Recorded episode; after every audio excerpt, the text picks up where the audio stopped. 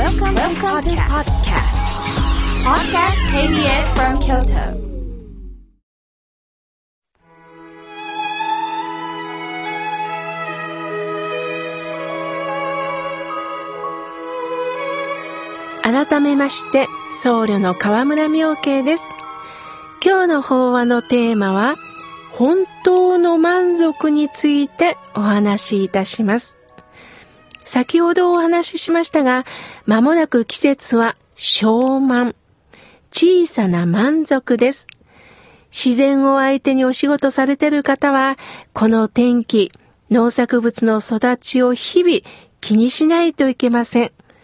成長していると、ほっと胸をなで下ろし、不作が続くと不安になります。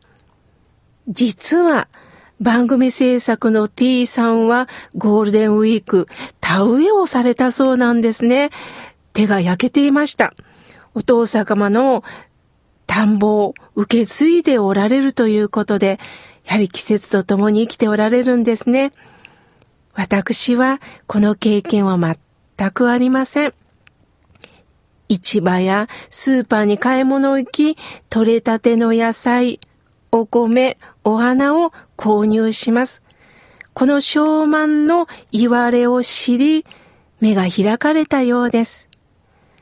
あなたは今の人生に満足していますか？特にしてないんですよねって答えた方は何に不満なんですか？もっと豊かな生活をしたい。偉くなって周りから評価してもらいたい。やりがいのある仕事がしたい。健康で長生きしたい。このままでは終わりたくない。ということでしょうか。友人が上司のお宅で断捨離をするというので手伝いに行ったそうです。すると家から出した荷物がなんとトラック14台にもなったんですって。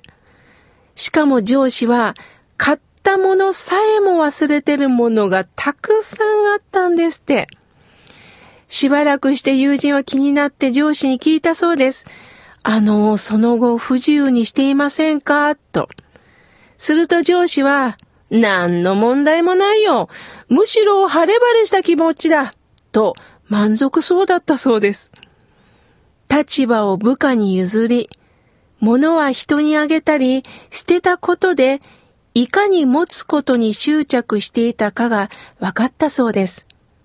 すっきりとした部屋の中心には、お内仏、仏壇ですね。お内仏を置いて、あとは最低限のものと、家族との写真だけで落ち着いたそうです。さて、満足にはなぜ足という字がつくんでしょうね。もともと足は物の本体についてるもの、継ぎ足したものの意味から足がついて足りる、足りないと変化したことだそうです。仏教ではこの足をどうぞ足元見なさい欲しい欲しいって掴む上だけを求めず、下を見なさい。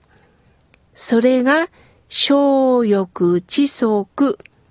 欲することを少なくして、樽を知る。小欲知足です。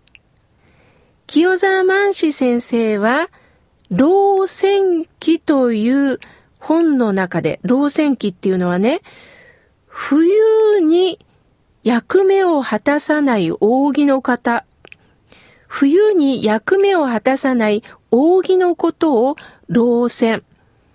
その老戦記の書物の中で、こうなかれ、求むなかれ、何時何に不足あるか。もし不足ありと思わば、汝の不信にあらずやという言葉を残されました。こうなかれ、求むなかれ、汝、何の不足がある。もし不足ありと思わば、汝の不信にあらずや。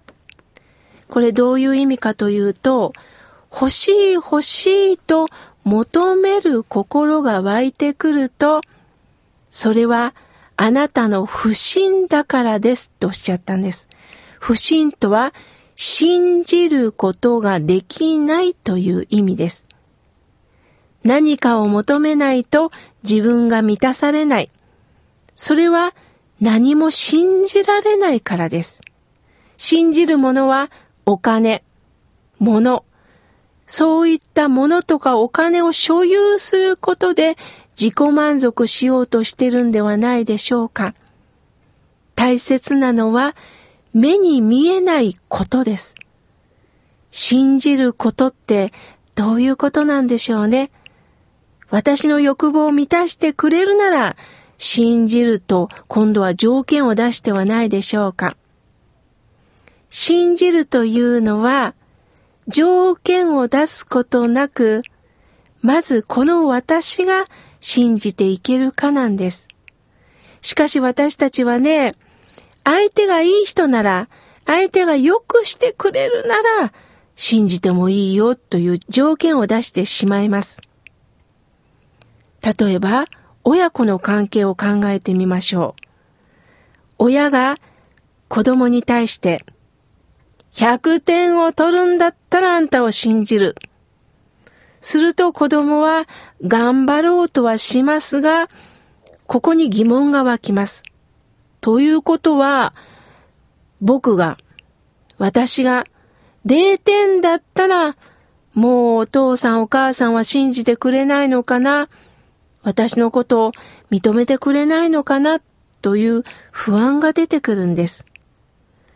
あなたが私に優しくしてくれたら信じるというのは、私に良いイメージを与えてね、と条件をつけてるんです。それは本当に信じてることではありません。特定の何かを信じてることになるのです。大切なのは、今こうして一緒にいることが嬉しい。小さな満たされたものを感じられたときに、人間はまず心が満たされるんです。心が満たされたら、そこに信頼関係が生まれるんです。物だけには信頼関係を生まれません。利害関係が生まれます。お互い心が満たされた時に、よし、頑張ろうって気持ちになるんです。満足というのは字の通り、満ち足りると書いて満足です。物でも肩書きでもない心が安らいだ状態のことです。私たちはこうなればきっと満足できるはずと人生設計を立てます。でもそれはあくまでも私の想像の価値観です。そうなることもあるんですが、ならないこともあります。人生設計を立ててそうならなかった時に、こんなはずではなかったとショックを受けるんです。持つということは一見安心しがちなんですが、同時に持ってしまうと手放したくないという不安感も出てくるんです。ある番組のインタビューにね、トップアスリートの方が引退発表されました。今どんなお気持ちですか？という質問に、ようやくこれで終われなくなりました。安心しましたっておっしゃった時に、なるほどな。トップランナー、トップアスリートは常にトップですから追われてるんですよね。すると、さらに力を出さなければと頑張るんですが、引退したと同時に、ようやくこれで終われることはなくなった。常に数字に追われる恐怖があったんですね。小欲知足、ほどほどでいいんです。目立つ必要もなく、誰かに認められるために必死になることもなく、目の前にある足元にある小さな幸せを見つけませんか？こうしてご飯がいただける。こうして今日も迎えられた。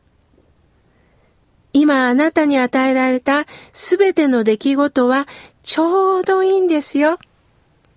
夫も妻も子供も家族も一人であっても仕事も年齢も立場もあなたにちょうどいいんですよ。河村明慶の心が笑顔になるラジオも30分がちょうどいいのかもしれませんね。